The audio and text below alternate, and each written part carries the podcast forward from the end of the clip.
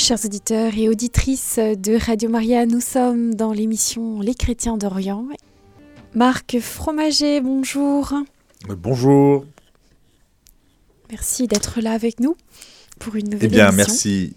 Voilà, merci à vous. Je- J'en profite pour saluer tous les auditeurs. Je crois que c'est la première émission de l'année, pour moi en tout cas. Et, euh, eh bien donc, meilleurs vœux jusqu'à fin janvier. Je crois que c'est toujours possible euh, de se saluer et de manger de la galette. Euh, et donc, euh, bonne année à tous encore.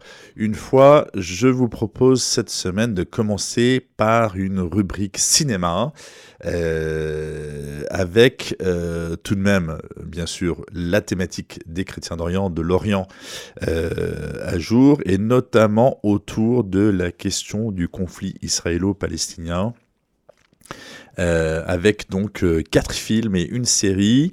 Alors c'est le magazine Le Pèlerin que je, au passage, euh, remercie, salue pour cette euh, idée. Euh, alors eux, ils avaient choisi quatre films qui incitaient à la nuance. Moi, j'ai rajouté une série. Euh, vous savez que les maintenant de plus en plus de personnes sont euh, euh, comment dire accros à des aux séries. Euh, je, ne dis pas que c'est une bonne chose, mais certaines sont bonnes des séries et donc euh, notamment celle, il me semble, euh, que j'ai choisie et qui, en tout cas moi, m'a beaucoup intéressé. Alors donc, une édition spéciale, je le disais, euh, cinématographique autour du conflit israélo-palestinien. Pour commencer, un film peut-être plus pacifiste, euh, le film Kippour, qui date de 2000, donc c'est un peu ancien, euh, d'Amos Gitaï, c'est un drame. Donc ça se passe pendant la guerre du Kippour en 1973. Deux réservistes israéliens qui sont postés sur le plateau du Golan. Donc ça c'est au nord-est du pays. hein. C'est un territoire qui autrefois était syrien et que les Israéliens ont récupéré ou pris. Enfin là c'est pas le débat aujourd'hui. Et donc ces fameux réservistes israéliens décident d'intégrer une unité de secouristes de l'armée de l'air. Ils sont plongés dans le théâtre des opérations, ils sont témoins des horreurs du conflit. Eh ben oui, un conflit, une guerre, c'est horrible. Euh, et du coup, euh, cette fiction, ce film, dénonce l'absurdité de la guerre. Un film qui a reçu, euh, enfin non pas de prix, mais qui était en compétition officielle au Festival de Cannes en 2000. De pacifiste, nous passons à Subtil, deuxième sélection, deuxième film, Les Citronniers, un peu plus récent, il date de 2008, c'est un drame également, euh, c'est un film d'Eran Riklis, et donc il s'agit d'une Palestinienne, Salma, qui vit dans un village palestinien de Cisjordanie, qui est situé sur la ligne verte qui sépare Israël des territoires occupés et sa vie bascule le jour où le ministre israélien de la Défense emménage dans la maison jouxtant sa plantation de citronniers et ordonne de raser le précieux verger. Je rappelle que c'est une fiction, un drame, mais cela met euh, en exergue eh bien, euh, les besoins des uns et des autres et euh, évidemment, en ce qui concerne ce film, eh bien, la confiscation en quelque sorte d'un terrain qui appartient à cette brave euh, Salma qui n'a rien demandé. Un film qui a reçu le 58e, le prix du public lors du 58e festival de Berlin. Pacifiste, subtil, maintenant humaniste. Troisième sélection, le cochon de Gaza. Bah, c'est le cas de le dire. En tout cas, de parler de Gaza, puisque c'est au cœur de l'actualité. C'est un- une comédie dramatique, c'est un peu plus léger, qui date de 2011, de Sylvain Estibal. Euh, L'histoire concerne euh, un pêcheur qui s'appelle Jafar et qui vivote de son activité à Gaza. Dans ses filets surgit un jour un cochon qui est tombé d'un cargo lors d'une tempête. Une prise bien encombrante. Euh, Jafar euh, est palestinien, musulman. D'ailleurs, qu'il soit musulman ou juif, bah, le cochon, c'est quand même pas indiqué a priori, puisque totalement pas cachère ni euh, halal. et donc, que va-t-il faire avec ce fameux cochon C'est le côté comique de ce film, une prise bien encombrante, bien entendu, je l'ai dit, et une fable humaniste désopilante qui revisite le conflit sous un angle original pour en dénoncer l'absurdité Là encore, ça fait deux fois que j'utilise ce mot absurdité dans cette rubrique cinématographique. Mais nous serons tous d'accord, je l'imagine, euh, pour euh, décrire ce conflit comme étant absurde, comme d'ailleurs toute guerre a priori. Euh, quoique il puisse y avoir des guerres justes. Enfin là, encore une fois, c'est un autre débat. Dont on ne va pas parler aujourd'hui. Pacifiste, subtil, humaniste, dernier film sélectionné, on va y le libeler de magique. il s'agit de Dancing in Jaffa, donc danser à Jaffa je milite pour la francophonie. Il date de 2014. Euh, c'est un documentaire de Illa Medalia et il s'agit d'un cours de danse qui réunit Israéliens et Palestiniens. Plutôt une bonne initiative au départ, mais les barrières invisibles restent bien présentes, y compris au dehors, où les tensions persistent, au dehors du cours de danse bien sûr. Pourtant, la magie de la danse opère, et celle de l'enfance aussi, qui ne demande qu'à échapper aux tensions des adultes. Un film sensible, émouvant, intelligent, un film touchant, un sujet fort. Ce sont les critiques euh, qui étaient sorties à cette époque. Alors après quatre films, je vous le disais, une série, euh, Fauda, euh, là, pour le coup, le libellé, c'est addictif. Euh, bien sûr, faut être sensible euh, à l'art, si c'en est un, de la série, où à la fin de chaque épisode, il y a comme une remontée d'adrénaline, ce qui fait que même si on avait envie d'arrêter, on a quand même envie de savoir ce qui se passe juste après. Ça date de 2015, c'est de Lior Raz et Avi Isakharov, c'est une série, donc je le disais. donc Fauda, c'est un terme arabe qui signifie chaos. Et s'il y a bien un mot qui décrit la situation au Moyen-Orient, que ce soit à Gaza, en Cisjordanie, euh, en Israël et dans les pays autour, pas tous, euh, il y a des îlots de stabilité, euh, par exemple la Jordanie, mais que ce soit au Liban, en Syrie, en Irak, c'est quand même une zone un peu chaotique, vous le savez, c'est pourquoi elle est souvent au cœur de l'actualité. je reviens à Fauda. Euh, c'est une série qui tourne autour d'une unité de forces spéciales de l'armée israélienne dont les membres sont formés à se fondre dans la population arabe. D'ailleurs, les deux tiers euh, de la série sont en arabe, sous-titrés, hein, parce qu'on n'est pas tous arabophones, à commencer par moi, et euh, le dernier tiers en hébreu, mais là c'est également sous-titré, puisque j'imagine que parmi nos auditeurs, tout le monde n'est pas hébraïphone, et moi non plus. Euh, alors, ce côté arabe et hébreu de la série euh, la rend euh, bah, d'autant plus poignante que c'est vraiment pratiquement les, personnages in situ. et d'ailleurs, certains des acteurs, notamment l'acteur vedette, est un ancien des forces spéciales. Mais vous savez, en Israël, les militaires restent réservistes bah, une bonne partie de leur vie. Et d'ailleurs, il me semble que euh, l'acteur principal, a immédiatement réendossé eh euh, un service actif dès le 7 octobre avec cet attentat qui euh, a meurtri évidemment la population israélienne et qui fait que depuis, eh nous avons cette guerre sur Gaza avec des bombardements quotidiens contre la population palestinienne et dont on ne sait pas très bien comment tout cela se terminera.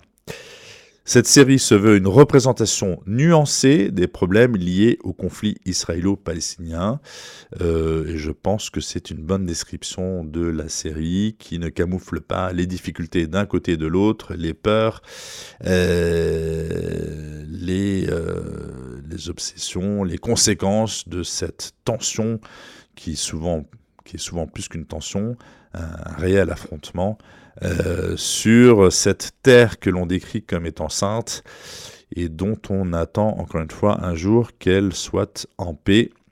Euh, bref, euh, si vous avez vous cherchez une idée de film pour accompagner un petit peu l'actualité sur Gaza, je vous redis la liste, vous en choisissez un ou tous, les quatre films, qui pour Les Citronniers, Le Cochon de Gaza, Dancing in Jaffa, ou finalement cette euh, série dont je viens de parler, Fauda, qui, qui est vraiment extrêmement bien faite et dont le, la, part de réalité est sans doute assez importante.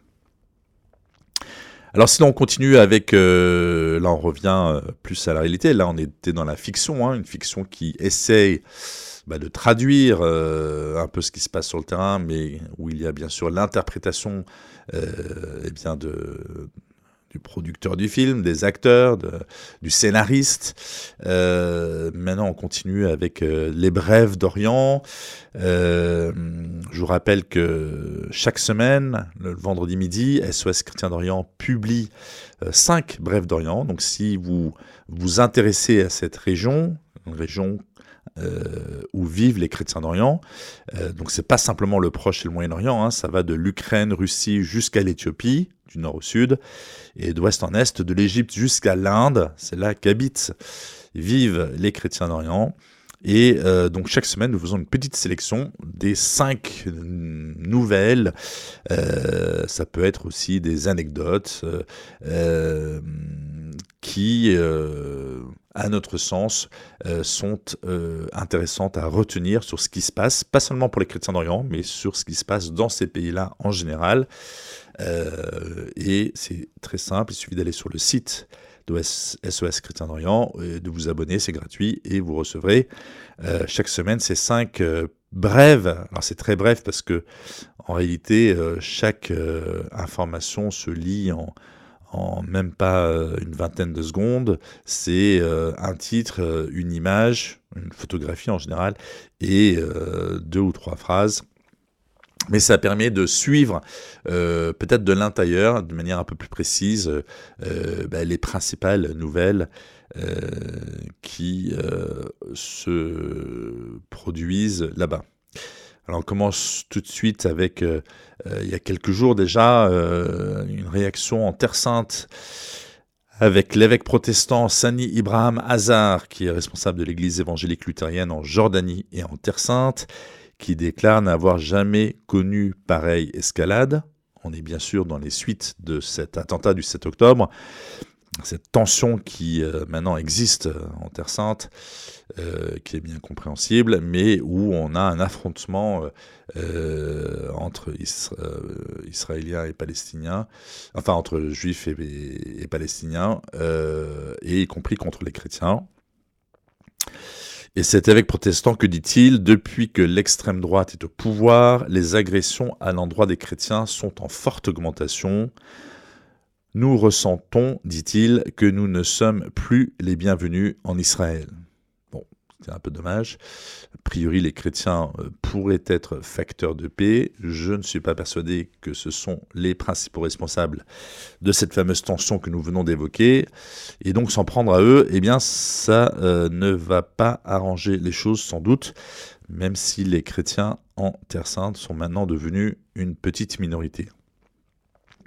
En Jordanie, un peu plus loin, une génération d'orphelins lors de sa visite au mémorial du génocide de Kigali au Rwanda, le roi Abdallah II de Jordanie a déclaré La guerre qui sévit dans la bande de Gaza a donné lieu à toute une génération d'orphelins, avant d'ajouter que le nombre d'enfants tués dans la bande de Gaza dépasse celui des enfants victimes dans tous les conflits dont le monde a été témoin en 2023. Je répète, c'était une déclaration du roi de Jordanie, Abdallah II, lors d'un déplacement au Rwanda. Au Liban, alerte sur les risques d'extension de la guerre. Ça, vous le suivez dans l'actualité. Le risque que cette euh, guerre à Gaza se propage euh, de manière régionale et plus large, euh, nous le suivons depuis le début, depuis maintenant donc trois mois. Et là, c'est les évêques, ce sont les évêques maronites, donc catholiques au Liban, réunis au patriarcat de Bekerke. Donc c'est là où réside le patriarche et ils ont publié un communiqué le 3 janvier pour appeler la communauté internationale à agir avant que la guerre entre Israël et le Hamas ne s'étende au Liban. Ils ont également réitéré leur appel à garantir un cessez-le-feu permanent en Terre Sainte comme première étape de résolution du conflit. Azerbaïdjan un peu plus loin, des tensions avec la France. L'Azerbaïdjan accuse la France de déstabiliser le Caucase. Rien de moins en apportant de l'aide à l'Arménie, dont elle est un soutien historique. Les relations diplomatiques entre Bakou, la capitale de l'Azerbaïdjan, et Paris ont donc fini par se tendre. Des diplomates ont été expulsés des deux côtés et un Français, Martin Rian, soupçonné d'avoir commis des actes d'espionnage, a été arrêté. En fait, le simple fait que la France, euh, au moins oralement, défende l'Arménie, euh, du coup, suscite l'ire du président azerbaïdjanais. Euh, et donc cela, évidemment, vous l'aurez compris, débouche sur cette tension diplomatique dont on ne sait pas très bien comment elle se terminera elle aussi. Alors sinon, eh bien, Noël en Orient, c'est parfois un peu plus tard que chez nous. En Égypte, c'était le 7 janvier. Les coptes orthodoxes égyptiens ont célébré la traditionnelle messe de, de minuit, donc du 6 au 7 janvier, une célébration à laquelle a pris part le président Abdel Fattah al-Sisi en présence du pape Théodore II d'Alexandrie, qui est le patriarche de l'Église copte orthodoxe. Il a adressé une prière à Dieu pour la résolution du conflit israélo-palestinien. Euh, alors pour terminer peut-être deux, deux, nouvelles un peu plus légères ou moins dramatique sans doute, au Liban, pire pays au monde pour les automobilistes, point d'interrogation. C'est ce que laisse entendre une étude publiée le 11 janvier par Global Positioning Specialists, une entreprise proposant un comparatif de GPS pour les véhicules. Route mal éclairée, nid de poule, inondation, absence de contrôle routier, permis de conduire douteux, conduite à risque ou encore voiture sans plaque d'immatriculation, le Liban remporte la palme. Alors pour ceux qui euh, ont déjà été au Liban, qui ont déjà euh, été véhiculés ou qui ont même euh, expérience encore plus fascinante conduit au Liban, cette description est sans doute un peu exagérée, mais il y a une part de réalité. Et c'est vrai que parfois il faut avoir la foi pour conduire dans ce pays. Enfin, en Éthiopie, des centaines de mariages ont été célébrés au même moment. Euh, c'était il y a quelques jours, des centaines de couples se sont rassemblés dans la capitale éthiopienne dimanche dernier pour prendre part à une cérémonie de mariage de masse.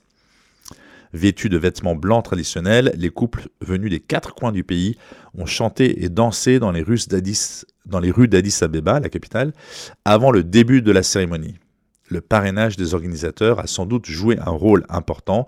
Eh bien oui, se marier, ça coûte cher. Et là, le fait que ce soit une grande cérémonie, eh bien c'était moins cher, même si la plupart des mariés se disent aussi heureux d'avoir vécu ce moment avec autant de monde, et notamment des, Éthiopiens venant de régions différentes. Donc un petit moment d'unité dans ce pays qui en a bien besoin, parce que euh, là aussi, eh bien déchiré par des conflits ethniques, comme malheureusement c'est souvent le cas en Afrique. Voilà, c'est tout pour aujourd'hui. C'était les Brèves d'Orient. Euh, bonne euh, journée à vous tous et à très bientôt sur Radio Maria. Chers auditeurs et auditrices de Radio Maria, nous étions dans l'émission Les chrétiens d'Orient avec Marc Fromager. Si vous souhaitez réécouter cette émission, n'hésitez pas à le faire sur notre site en podcast sur le www.radiomaria.fr.